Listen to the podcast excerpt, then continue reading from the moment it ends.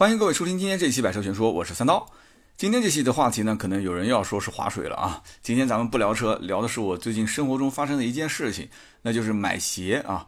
我发现买鞋这个事跟买车也很像，所以跟大家分享分享。最近一段时间呢，我发现我是和这个衣服啊、鞋子都杠上了啊。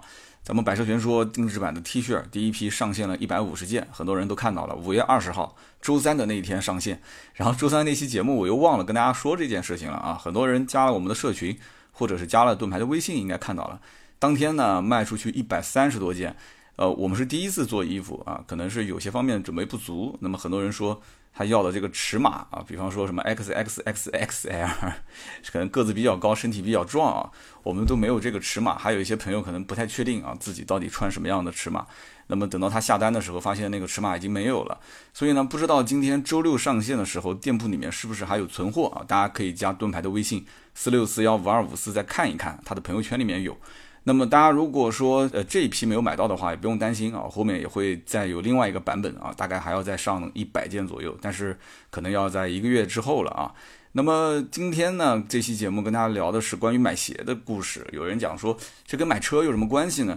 啊，跟大家好好的聊一聊啊，我觉得关系还是蛮大的，特别有意思。前几天呢，我打篮球的时候啊，我就发现我那双球鞋是明显偏小。为什么呢？因为我打了一个多小时的球，我就发现我的这个脚趾表面的皮就会磨破啊，非常的疼啊，疼上一两天的时间。以前呢，偶尔打打篮球我还能忍一忍啊，结果上一周去打这个室内篮球馆，然后被忽悠充了一个会员啊，因为他如果是非会员的话，价格比较贵，而且，呃，非会员的话，包括你就是你没带球要去借球，他可能还要再给押金啊，还要再付钱什么的。所以我想了想，他起充三百块钱。一场就是我是散客嘛，一场下来也要花个二三十，可能打个六七次、十来次，也就基本上是相当于三百块钱嘛，所以就充了一个会员。然后呢，我当时打完一场球之后，发现这个场馆的环境也不错，打球的氛围也不错，所以这个我觉得这个篮球鞋可能后期还是要换了啊，还还是换个好一点的，最起码不磨脚。买球鞋这件事情非常有意思。因为这个篮球鞋啊，它不是平时穿的鞋子，你不打球的时候根本不会想到说要去买鞋。那么每一次打完球之后呢，又恨不得马上跑到商场里面去买一双新的啊，买一个大一号的鞋子。穿这个小鞋真的太难受了哈，穿小鞋。其实呢，这跟咱们换车非常像啊。有些家庭的这个私家车使用率并不是特别的高，但是呢，总会有一些原因啊，会触发这些啊车主去换车的想法。比方说啊。我最近身边就遇到好几个，就是家里面生了二娃。其实我我很了解他们家的车子也挺多的，平时每一台车的使用率也不是特别的高，而且一家四口出行肯定是没有问题的。就算生个二孩加上父母，也就是四个人，对不对？但是呢，他们有的时候偶尔啊，只是偶尔可能会带上一方的父母两个人出行。那么这样的话呢，开一台五座车肯定就不够了嘛。那么开两辆车又会觉得好像费用比较高，而且也不是很方便。所以呢，就会动了这个买这个 MPV 的这个念头。但是你回头想一想，一年到头，它本身这个五座车就没什么使用率，对吧？你买一台这个 MPV，那使用率更低。一年到头有多少次六七口人一起出行呢？我再换句话说啊，那要是双方父母同时出行的话，那你还得买个八座车，不就是这个概念吗？哎，但是呢，这个身边的朋友很多就会通过这一点点小事儿，然后就会想到说，哎，我是不是应该换车了？我是不是应该买一个这个 MPV？或者是买一个七座的 SUV，那么再比方说讲我自己吧，啊，我之前这个二零一五年的时候换这个 CRV，当时其实这车开起来什么都好，真的是非常非常的省心，空间又大，开的也很舒服。但是呢，二零一五年正好也是我创业初期啊，我看到身边很多的一些朋友啊，一五年我也工作了好几年了，然后他们呢是。一个接一个的换新车，对吧？那么创了业之后，也看到了身边有些人发展的比较好，他们也换了很多新车。那么换了车之后呢，再看了看自己的车，外观内饰啊，对吧？什么大屏互联这些，人家都有，我都没有，对不对？所以呢，我当时瞬间觉得说自己手里面这台车有点不香了啊。那么偶尔去保养的时候呢，修理厂的朋友说了一句，说你这车好像避震有点问题。哎，找到理由了，那我就立刻就开始想说，是不是干脆就。后面也不要换轮胎了，也不要换电瓶了，也不要去修了，就直接把它给卖了，换一辆新车吧。哎，结果呢，我不就换了那台车嘛，对吧？换了一台奔驰 C，到现在为止修了那么多次，这一次保养完之后，又发现有很多东西要修要换。那么类似这样的情况太多太多了，所以这里面呢可能会有一些虚荣心，那么可能有一些这个自己的欲望啊，但是很多人啊却以为啊自己换车是很理性、很理性的，对不对？那么就像这次我换这个篮球鞋，换篮球鞋，我个人觉得是刚需啊。我个人觉得，因为它毕竟是小了嘛。但是呢，我家里面这个媳妇儿，我就跟她说，她就跟我讲，她说她就指着柜子里面的这个足球鞋，我们家还有一双足球鞋。她说你看看啊，你这双足球鞋买回来之后，你穿了几次？我说这个踢足球的概率肯定没有打篮球高，对吧？然后这个我媳妇儿就冷哼了一声，她说我印象中，你一年到头好像这个足球也没踢过一次吧？然后打篮球的这个也是屈指可数啊，然后我仔细想了想，好像也是啊。我我其实我懂啊，媳妇是什么意思？就是这鞋子你买不买我不管啊，可能你你你金牛刀嘛，你也不会买多贵的鞋。但是呢，你这个兴趣对吧？这个在不在？你兴趣如果是已经不在了，你也坚持不下来，那你这个问题其实。还是浪费嘛，对吧？最终的结果是浪费资源。家里面的鞋子放那么多，你还有滑板的滑板鞋，我媳妇儿给我一个一个数啊，还有打羽毛球的这个羽毛球鞋，踢足球的足球鞋，打篮球的篮球鞋，还有一双跑鞋啊。一开始还说跑步啊，结果这跑鞋天天穿，穿到最后那个跟都坏掉了，然后也没见你跑几次步。所以呢，我就在想啊，这个其实就跟很多人买车是一样的，有很多人家里面条件还不错，对吧？然后呢，就特别喜欢一些。个性化比较强的车啊，有些人喜欢买性能车，但是呢，买完车之后呢，性能车你知道的，平时开并不是很舒服啊，结果呢，天天开那个代步车，结果那台性能车啊，就天天放在地库里面落灰。偶尔上路开一开，其实也都是什么早高峰啊、晚高峰啊，都是一些拥堵路段啊，甚至有些人就是开这个车去酒吧喝喝酒，晚上找个代驾就回家了哈。所以他根本就不是真的是为了让这个性能车发挥性能去买的，那不就跟我现在买的这些什么篮球鞋、足球鞋、跑鞋一样吗？其实对于像我这种啊，属于这个中老年的篮球爱好者来说的话，我个人觉得啊，我们家里面其实有一双篮球鞋就可以了。我原来那双是一个阿迪达斯的篮球鞋，呃，具体什么型号我记不住了啊。这双鞋当时买小的这个感觉就跟什么呢？就跟我们买车的时候买了一个小排量一样啊，就用起来非常难受。当时买的时候呢，可能觉得够了，够用就行了，对吧？所以呢，我在想，这是不是因为球鞋小的原因，就限制了我的这个水平发挥啊？就我当年也是一个接球小王子啊，这家伙在球场上面那个穿梭啊，各种这个转向啊，这种对吧？这个这个这个突破，那还是相当可以啊。现在可能是年纪大了啊，各位听友不要介意啊。我知道有很多打球特别厉害的，欢迎来南京，我们俩斗牛单挑，好吧？那么呢，现在这双小鞋子穿到脚上之后呢，就打了时间不久，就感觉脚背很疼。有的时候呢，这个偶尔还会崴几次脚。那么我一开始以为是可能自己年纪大了，技术不行了。那么现在呢，想了一想，可能是这个鞋子的原因啊。就好比我前段时间换了一把吉他，对吧？哇，这个最近这个吉他的水平也是突飞猛进。后来想了想，那真的就是以前那把吉他不行啊，琴弦离这个这个品啊有点太过高了。其实是因为它的琴颈弯了。导致我每次弹弹不了多久，我就觉得哎呀，这怎么弹的那么差？所以我就不想弹。但是现在一把好琴，我就发现哇塞，这个技术是突飞猛进啊！那自己听起来也是享受，对吧？那有的人看我直播也听过我弹琴啊，就唱的虽然不怎么样，但是你你凭良心讲，你就弹吉他是不是还行啊？那么为什么两年前这个买的球鞋会变小呢？这件事情我也觉得可以好好的说道说道啊，这个也跟买车很像。那么肯定不可能是球鞋自己变小，对吧？热胀冷缩，那肯定不至于啊。那么或者说这个三刀是不是三四十岁之后这个二次发育啊？这肯定也不是。这其中的原因是什么？其实也跟买车很像啊，就是当时买鞋的时候遇到了一个不太负责的销售啊。这个话可能说的呢，呃，也是我的朋友啊，也不能这么讲他，就是可能我们俩太熟了，所以他也就没有跟我过多的去讲解这跟球鞋相关的知识啊，他只是帮我搞定价格。买球鞋呢，我其实本身是个外行啊。当年我买鞋这件事情呢，本身也没上网看什么图文啊、视频评测什么的，因为我当时认识一个阿迪达斯的这个店长，所以呢，我如果当时要是鞋子的尺码买对了，我觉得什么型号买错倒无所谓啊，就是我也不至于说今天要换鞋花这么一笔冤枉钱。这次我买鞋之前，我是看了很多的一些视频和图文的评测，然后看完之后我才知道啊，其实篮球鞋比正常的鞋子。应该要买大一码啊？为什么呢？因为在球场上你是运动非常激烈的，对吧？特别像我这种个子也不是很高，只能是靠这个来回的这个变向急停做各种动作啊，然后才能可能有一个投篮的机会。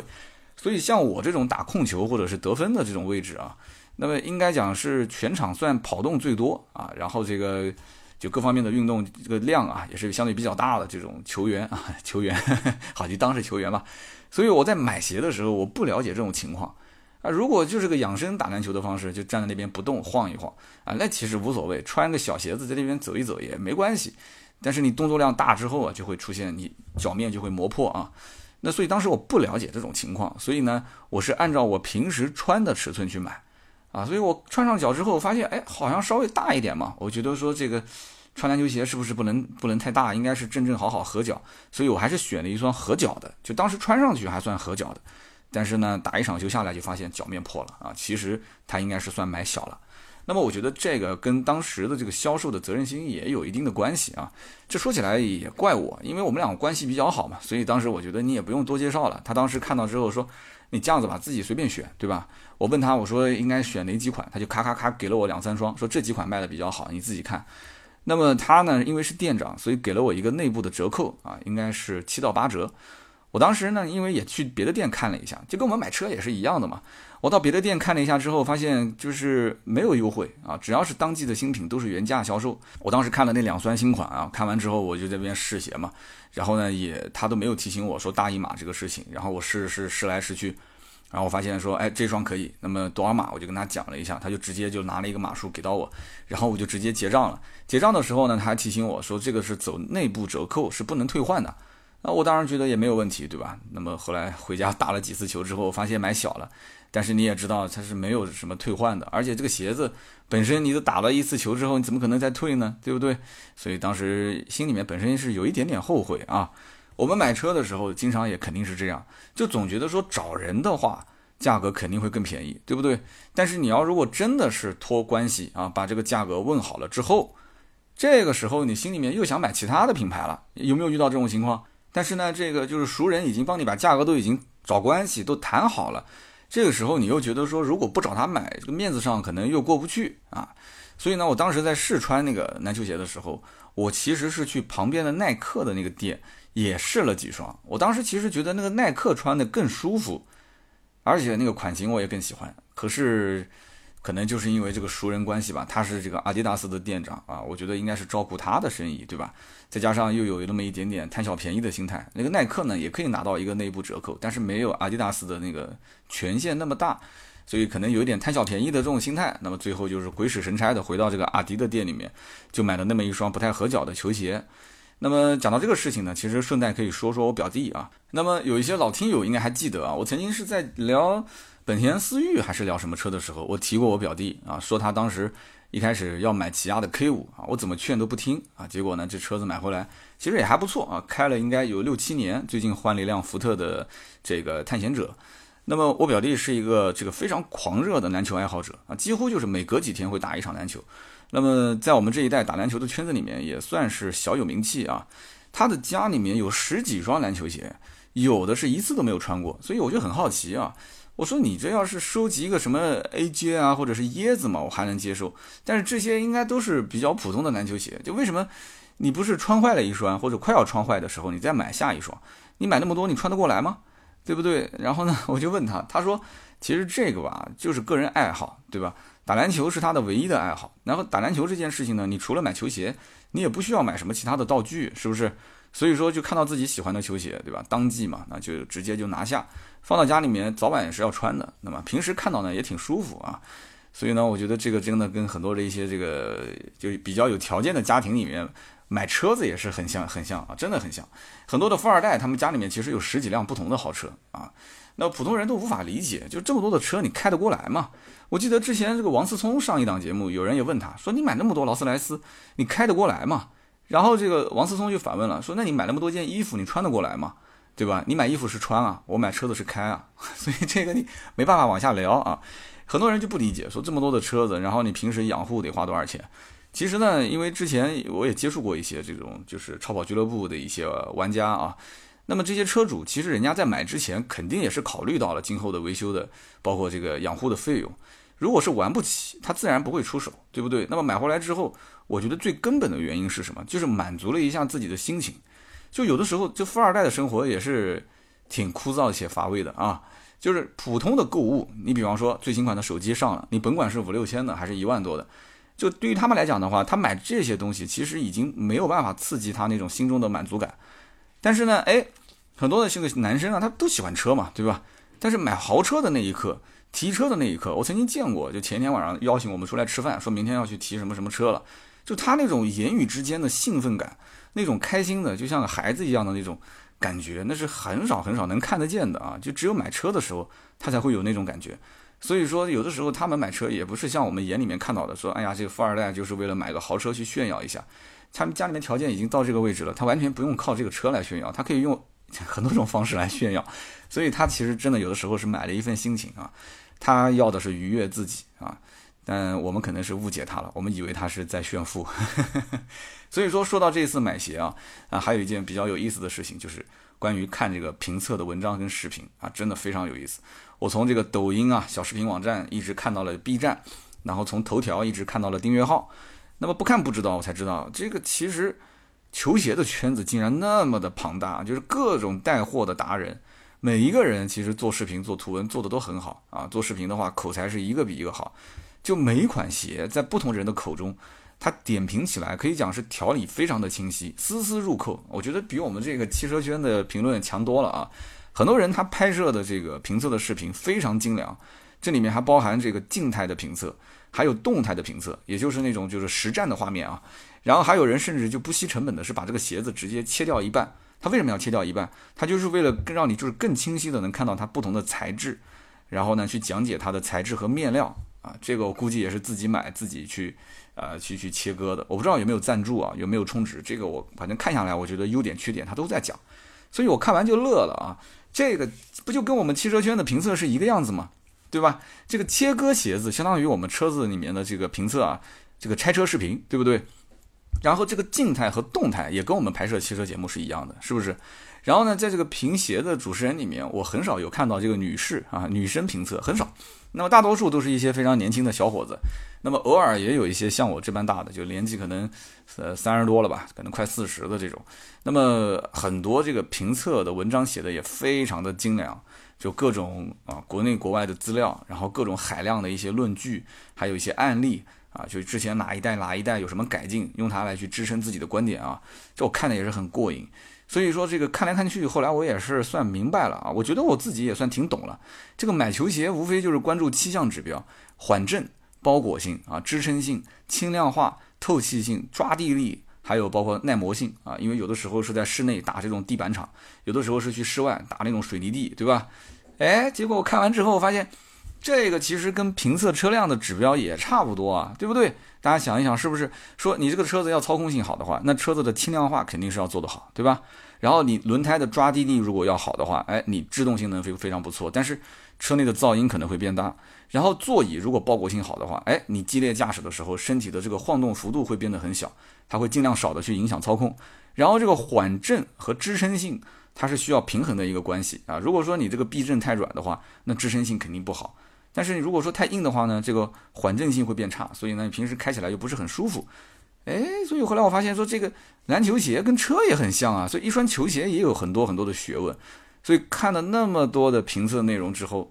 我忽然感觉说，这个做球鞋评测的 KOL 其实也挺好，为什么呢？因为他只要说得好，说的专业，能够打动你的话，他可以带货，啊，对不对？如果他球打的也很好，那就更能带货了，你说是不是？所以你看，我最近我在看一个人的抖音，这个人叫张卫平啊，如果喜欢看球的人肯定知道，这个解说员啊，老前辈了，张卫平，他的抖音我就特别喜欢看。为什么呢？因为他会八卦各种 NBA 的球星，因为他也是最早国内和这个这个国外的 NBA 球星特别特别熟悉的这个解说员啊，所以他会说很多的一些趣事儿啊，很多年前的一些趣事，然后动不动呢还会炫耀一下自己收藏的这些球衣啊、球鞋什么的，然后嘚瑟一下，哎，我看的就很过瘾啊，非常过瘾。所以我在想，如果说这个张卫平老前辈他要是带货去卖球鞋的话，他只要是价格比实体店便宜一些。我觉得啊，我肯定是会去他那边下单，哈，带货能力很强。所以说，说到这个下单买鞋这件事情啊，我还得感谢我们的网友啊。为什么这么讲呢？我这次买的是这个 Nike 的 KD 十三啊这双鞋，然后上一周打完球的时候，我不是这个脚面磨破了嘛，然后正好这个商场和球场是连在一起的，所以呢，我就直接就奔到了 Nike 的这个专柜，我去看了一眼这双球鞋。为什么我看这双呢？因为之前我记得。一年前我就想换鞋了，那个时候本身鞋就小，我当时看的是个欧文，然后是欧文跟 KD 十二，所以你看我拖拖拖，结果拖了一年，跟很多人买车其实是一样的啊，拖拖拖新款就出来，拖拖拖新款就出来。我当时看的还是 KD 十二，然后这次都 KD 十三了，我当时去店里面还问我说你们店 KD 十二有吗？然后那个销售员一脸茫然的看着我说现在已经是十三了啊。我当时呢还想这个豪气十足的，我想，哎呦，一双球鞋能有几个钱？我想直接拿下啊！结果看了一下价格，嚯，一千二百九十九，而且是没有任何优惠。然后呢，这个销售跟我讲说，如果啊你要是再买一件商品，就是两件放在一起的话，是打八五折啊。我说那这个价格能不能再再优惠一些？他说不行。其实往往就是谈价格这样子就很很过瘾啊，就是你你问个价格，他给你个折扣，然后告诉你这个折扣折扣就到底了。球鞋这个东西呢，我觉得也不可能全程东南西北到处比价，对吧？所以当时我一听，他销售让我带一件 T 恤啊，带一件 T 恤，估计要两百来块钱吧，相当于就是买双球鞋送一件 T 恤。但对于我来讲，我们家的 T 恤都已经快堆成山了啊！就参加各种汽车的一些活动，他会送一些 T 恤给你。然后呢，我自己也会买一些。所以呢，就最近大家也知道，这个我们团队也在做这个百车全说的定制版的 T 恤，我自己又留了两件。所以想了想，我还是没买。然后回头呢，我就发了个微博啊，我就问网友。我说，对于这个买球鞋，大家有什么好的建议？然后我的配图就是那一双这个 KD 十三。同时呢，我也是问了一下这个之前那个阿迪达斯的店长，我就问他，我说你现在还做鞋吗？他说对啊，我还在做鞋。我说那这个 KD 十三现在目前这个内部拿的价格是多少？他跟我讲是七折，所以算下来的话，一千二百九十九打七折，相当于是九百一。结果呢，我就把这个价格发到网上，我说哎呀，我还很嘚瑟，我说我这个还找了关系，认识人啊，九百一就可以买。我的天哪！结果微博上很多的大神就告诉我说：“三刀啊，九百一还叫内部价？说这双鞋在网络平台上买七百三就可以买得到。”我当时就很震惊啊！我说：“不会吧？这店里面卖一千两百九十九没有优惠啊？我内部关系拿九百亿，这价格怎么会差那么多呢？这七百三十块钱不会是假的吧？”然后很多的网友就跟我讲说，在那个什么什么软件上面啊，说你去看，对吧？说这软件都是有担保的，都是有验货的。啊，肯定不会是假的，就最起码你要保证你买的这个鞋子上面有两个标识，要不呢就是有这个平台担保购买啊，有验货就是保真的，还有呢就是买那个就是某宝的这个叫什么酷动城啊，有个叫什么酷动城标识，说这样的话至少可以大概率的让你就是不要买到假货，所以哇，跟网友一交流我就发现让我大开眼界啊，就增加了非常多的这个。买鞋的尝试啊，所以有的时候真的就是自媒体还是很重要的啊，就是可以普及很多的知识。所以呢，我最终还是通过这个网络平台，我下了个单啊，七百三的价格，哎，结果我今天就收到了这双鞋。我看了一下的做工各方面，比我之前的那双跑鞋真的是好的太多太多了。我觉得在家里面穿了一双篮球袜，然后穿了一双篮球鞋，啊，在我家这个女儿和老婆的面前来回跑，急停跑急停。然后我老婆说：“哎，别跑，别跑，楼下受不了，楼下受不了。”我还是连蹦带跳的啊，就真的感觉非常的舒服。所以我在想啊，这个实体店的价格和网络平台的价格相差这么大，实体店的生意肯定会受到非常大的影响，你说是不是？可是为什么从表面上来看，就像那天我跟那个实体店的销售在聊天，他一点都不担心我在网上买，而且甚至于我问的那个就是阿迪达斯的那个店长啊，他跟我讲，他说。他说：“我只能给到你九百一，我不可能再低了。”他说：“我们实体这个渠道拿货的价格就那么多。”他说：“网络平台它拿货量大，它价格便宜也很正常。”我说：“那有没有可能是假货呢？”他说：“那这个你就要看哎，有没有担保哎，就是就跟网友说的是一样，就是如果说这个平台足够信任的话，也不能说百分之百没有假货。”但是呢，大部分应该讲还是不会是假货的，因为这种平台，对吧？你我就不说名字了啊，别说到时候是广告。就这些平台本身也是背后是大公司啊，他为了一两双鞋是假货，结果砸了自己的招牌，就对他来讲，其实人家是要融资上市或者是被收购的啊，也不至于干这些事情。所以呢，我当时就在想，我的天哪，这个真的是网络跟实体。这个差距特别大，可能有些人还是没有接触网络，或者说可能目前还有一些人是不太信任网络啊。可能像我啊，有很多粉丝或者说大神级的这些听友，他跟我进行了一个讲解，我相信他，对不对？我可能不相信网络，但是我相信他，所以呢，我就选择在网上买。那么我在收到鞋的时候呢，买家还鼓励我说：“哎，说你可以去实体店验货啊，你先不要把鞋子上面有一个叫防掉包扣、防掉包扣啊，一个小环在上面，塑料的一个小卡扣。”他说：“你先不要剪，你如果想要验鞋，你我鼓励你去实体店去验啊。等你验完之后，你确认是正品的话，你再把这个扣给剪掉啊。你穿上去试试看看合不合脚，你再把它剪掉。所以呢，我就在想，这个他虽然让我去验，我怎么可能好意思去验呢？你说是不是？包括之前还有就有些代购买表的，你说买表的、买包的，包括这个买鞋的，有多少人真的是拿着这个东西去实体店去验货？而且我在想，你既然不在实体店买，实体店也知道你在网上买的比他店里面价格便宜，对不对？他也没有什么义务去帮你验货，你又不给他钱，那万一这个销售员不给我这个好脸色看啊，他如果遇到一个这个情绪不太好的，或者说动个小心机再恶心我几句，嗯，我也不太能确认这是真品还是假的，反正。也许吧，啊，可能吧，啊，或者干脆就说这个应该是假的，那这怎么办？那我心里面是不是会更难受，对吧？这双鞋反正我也穿了，我也觉得挺舒服的，它哪怕是假的我也认了，你说是不是？所以呢，据我了解，其实像我们南京啊，别的地方我不知道啊，就同城有好几家 Nike 的代理商，它不是一家。其实这就跟很多的一些品牌啊，它同城同一个品牌有很多的经销商，但是呢，这些经销商都是不同的老板。对吧？所以竞争其实就这么来的，因为是不同的老板。如果这个城市里面的都是直营店，那就不存在竞争了，是不是？那都是经销商的话，那竞争就很激烈。但是好像线下店的这个球鞋的价格管控是非常非常的严格啊。买鞋这件事情还是那句话，首先他是要试，对不对？很多人不想在网上买，也是因为他要试试看行不行。试完之后他也不好意思走了，对不对？那么第二个呢，这个价格本身就不高。啊，几百块钱，可能一千多块钱，两千块钱的鞋子估计已经算贵的了，篮球鞋啊，所以很多人不会为了那么一两百块钱、两三百块钱，说城东跑城西来回跑，那油费还不够呢，是不是？但是呢，这个买车就不一样了，对吧？买鞋可能就是离家近一点，或者是经常逛的商场，顺带就买回来了。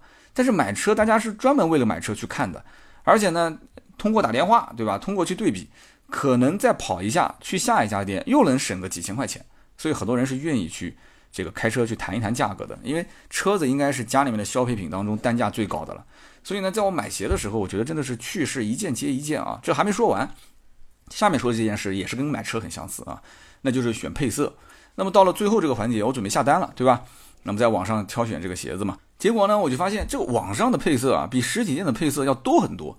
实体店一面墙看上去鞋子已经很多了，但是这一款就是我选的 KT 十三，在店里面只有三个配色。一个配色呢是白色的底，但是呢它的鞋底啊，就是鞋的那个侧面，它是一个花里胡哨的那种花纹，我不是特别喜欢。连记摆在这个地方了，这太花里胡哨了嘛。然后还有一款蓝色的，但是我原来的那双阿迪达斯就是蓝色的啊，就跟我买车一样，你原来是开的什么颜色，你现在总是想换个颜色，换换心情。所以呢，我就不想买这个蓝颜色。但实际上蓝色那一双是他们店里面卖的最好的。那么还有一个配色呢，就是最最普通的。黑白的配色，这个黑白配色呢，虽然普通一点，但是我看来看去觉得还是这个不错。结果我在网上看了一圈的评测，几乎所有的这个球鞋的 KOL 都在喷那个黑白配色，觉得说是这个土了吧唧啊，觉得说是没有创意、没有创新，都说这个鞋子后来的掉价是跟这个配色有关，因为好像最早发的就是这个黑白的配色，大家都不买啊，卖不出去，那怎么办呢？就把这个价格就往下降了。所以呢，这个后来陆陆续续啊，这个 KD 十三又增加了很多的配色啊，最后一共就增加到了七种配色。在这个七个配色当中呢，黑白配色是目前最便宜的，就是我买的七百三十块钱啊。然后呢，有一款是联名款，是绿黑印花的这个颜色，其实我倒反而不是很喜欢。但是呢，这个版本卖多少钱呢？卖两千零二十八块钱。我的天哪！同样一个型号一款鞋，这个黑白配色是七百三十块钱，联名款。这个叫黑绿印花的这个配色，两千零二十八，差了将近三倍啊！我的天，这样的差价我肯定是不能接受的。在我的印象中，这就是一双鞋啊，它不就是打篮球的鞋子吗？性能都一样啊，它只是配色不一样。为什么一个配色能差那么多呢？成本能差那么多吗？所以我就是这么想的啊！大家也别笑话我，有的人是玩鞋的啊，你不要笑话我。但是呢，就是因为这个联名款的配色，所以就吸引了我，让我去看了看其他的配色是什么价格。本来我上去就冲着那个黑白色买的，对吧？呃，几百多块钱比店里面便宜，比我的这个朋友内部的价格还要便宜，我都准备下单了。哎，结果因为那个联名款啊，导致我去看了看其他的配色，我就发现有一款这个叫绿色加上鹅黄色双色搭配，我不喜欢特别花的双色，我觉得是可以的。这个双拼色，哇，我看那个图片就非常好看，售价多少钱呢？一千零二十九，哎，我就觉得这个价格我能接受，对吧？我花了七百三，那我现在再加个大概三百块钱，哎，我我觉得这个我买了一个这样的一个配色，我觉得心情好，对吧？我觉得很舒服，这个价格也是在我能接受的范围之内，我为什么不多花三百块钱买一双呢？对不对？我当时就在想，哎呀，今后我穿着这双鞋，哎，我到了球场上，那球场上肯定有很多人也会买 KD 十三嘛。那么大家也肯定是走性价比的路线，很多人穿的都是这个黑白色的，哎，但是我穿的这一双是一个鹅黄色的，对吧？这个球场上肯定穿的不多，啊，我可能会有点骄傲啊，有点虚荣心，我会很得意。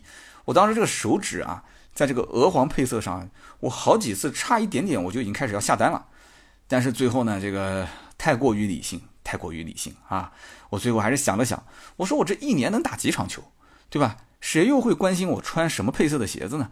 最多我穿个这个，哎呀，就感觉说不错，嗯，这个颜色我当时也看了，稍微贵一点啊，我没买，结果你买了，对吧？你这些人一看就很装啊，或者怎样是吧？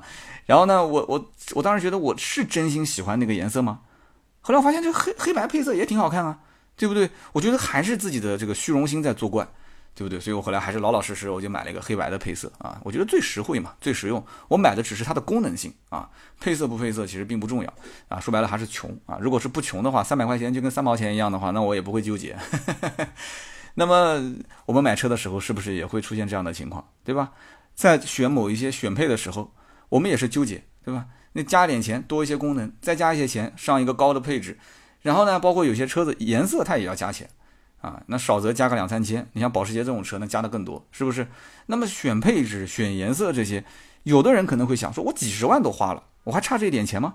对不对？我加了这些钱之后，配置也上去了，颜色也上去了，但是肯定也有人有另外一种心态，就觉得说，那不是一样用吗？反正我选的是这个型号，对不对？空间配置，对吧？外观我都觉得合适，那就为什么要在颜色跟这个选装上面去纠结呢？所以商家其实就是一直不停的在制造。个性化方面，让我们来进行消费，对吧？这里面我觉得保时捷跟 Mini 是最典型的啊。所以呢，今天我跟大家聊那么多啊，关于买鞋跟买车的那些趣事啊，分享了一下我的观点。那么今天这期节目呢，就聊那么多啊。那么在节目最后呢，也跟我们各位南京的小伙伴说一声。我的这一双这个战靴啊，都已经买回来了啊！我觉得是时候组织我们南京本地的听友一起把这个篮球活动给搞起来啊！有没有兴趣啊？如果是有兴趣的话，喜欢打球的南京的朋友，我觉得我们可以联系一下啊，可以跟盾牌联系，微信四六四幺五二五四。我们其实平时不仅可以打球啊，我们后期也可以组织很多的一些线下活动。那么这件事情呢，可能平时节目里面没怎么说，南京本地的线下的车友会的筹建。其实早在两个月前，也就是呃大概过年之后吧，准备上班的时候，我在南京当地跟啊有这个一两位会长已经在沟通了。那么最近呢，这个事情也基本要落实了，所以我觉得说，哎，安排好工作之后，对吧？这个各自把各自的工作安排好之后，啊，业余的时间可以组织大家做一些线下的活动。所以，我们南京的朋友可以联系盾牌啊，听听到我们今天周六的节目之后，我们这个群呢也已经建好了，我们可以加入到群里面来啊。如果说经常来南京的，或者是周边城市的，说偶尔过来也可以参加一次活动，哎，没有问题，也可以加入啊。所以今天是一双球鞋引发了一个线下的车友会的诞生啊。这果然是生命在于运动啊，所以也很感谢这个各位听友啊，一直听到节目最后啊，谢谢大家的支持和陪伴。那么感兴趣的朋友们呢，也可以联系盾牌啊，南京或者是周边的朋友都可以联系他，加入到我们的线下的社群。好的，那么以上就是今天节目所有的内容。下面呢是关于上期节目的留言互动啊，今天这个节目的留言互动呢也是轻松很多了，不用挑三条留言，今天我们只挑一条留言，为什么呢？因为上期节目我们说了。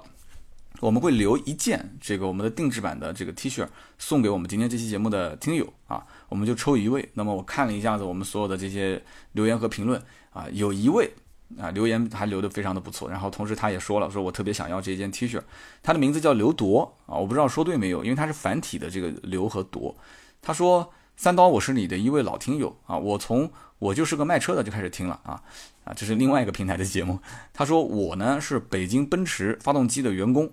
其实，在工艺的执行方面，包括员工的素质和现场的管理方面，包括装配的一次性合格率方面，我们奔驰这一家公司其实可以做到百分之九十九点二，应该说是北京为数不多的高端的制造业。发动机本身，它配件也是一身的名牌，比方说有电装、有三菱、有 NGK、有曼牌、有大陆、有德尔福、有博世，都是国际的一线的供应商。您说的这些问题呢，我认为其实奔驰品牌本身没问题。那么就本身这个产品的品质来讲的话，我觉得应该讲在同级别当中是比较靠前了。所以这个锅呢，我觉得还是要 4S 店来背。4S 店的经营收入啊，还是太单一了，主要是靠售后维修啊，包括保险出险这些事情来进行营收。那么 4S 店呢，规模一般都比较大啊，可能有一两百号，甚至两三百号员工，所以它就要保持比较高的这个利润率，才能维持它的生存。所以这个呢，我觉得问题出在这个地方。那么 4S 店今后怎么去解决这个问题呢？他说应该是要布局二手车业务啊，这一点我也是非常认可。他说这个二手车本身啊，这个趋势也是非常的好，而且有这个 4S 店品牌的做背书，包括有一些是大的经销商集团。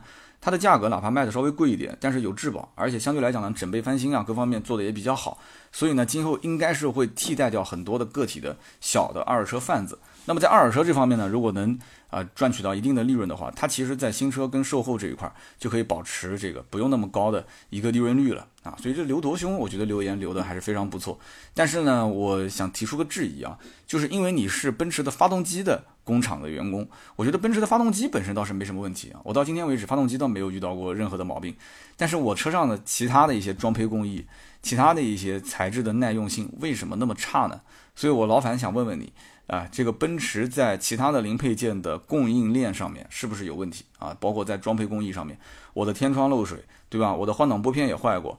我买回来不到七天，我的三脚架的卡扣断了，对不对？我的右后的避震器漏油。我想问，你是奔驰的这个老员工了，可能也是老领导了。那我的右后避震器漏油，我现在过了质保了，我质保期之间就已经漏过一次了，免费给我更换了。现在又要让我更换，我现在这一根，这个就这一根避震器啊，右后我找内部的关系拿价都要将近三千块啊，两千七八。那么 4S 店的报价更贵，可能要到四千多。所以说，那这个前避震是三千多一根啊，后避震四千多一根，你想想看这什么概念啊？那如果说你讲啊，这品控做的很好，都是一线大品牌，我都相信啊。可是我作为一个老百姓来讲，我现在是切身的体会到它的质量就是不好啊，它就是出问题了，它就是要让我掏出我口袋里的钱为它买单啊。但是为什么很多的车子开了十年八年，整个的底盘一滴油都没有，对吧？四个避震器用的也都很好呢？我都换了两次了，那这怎么回事呢？那么以上这些问题，我就想问问刘铎兄啊，这到底是怎么回事呢？能否带我去问一下这个奔驰工厂的这些老领导啊？你可以跟盾牌私信聊一下，正好这期节目你也是中奖了嘛，对吧？你可以跟盾牌联系。然后呢，领取你的《百车全说》限量版的 T 恤。哎呀，作为一个就是在奔驰上亏了很多钱的人，还要给奔驰的员工发一件免费的 T 恤啊，这个是挺有意思的一件事情啊！恭喜你，刘铎。好的，那么以上呢就是今天节目所有的内容，感谢大家的收听和陪伴。如果说想要加入我们的社群的话，可以加我们的微信号四六四幺五二五四，跟盾牌说啊，跟盾牌说你要进群就可以了。好的，那么今天的这期节目就到这里，我们下期接着聊，拜拜。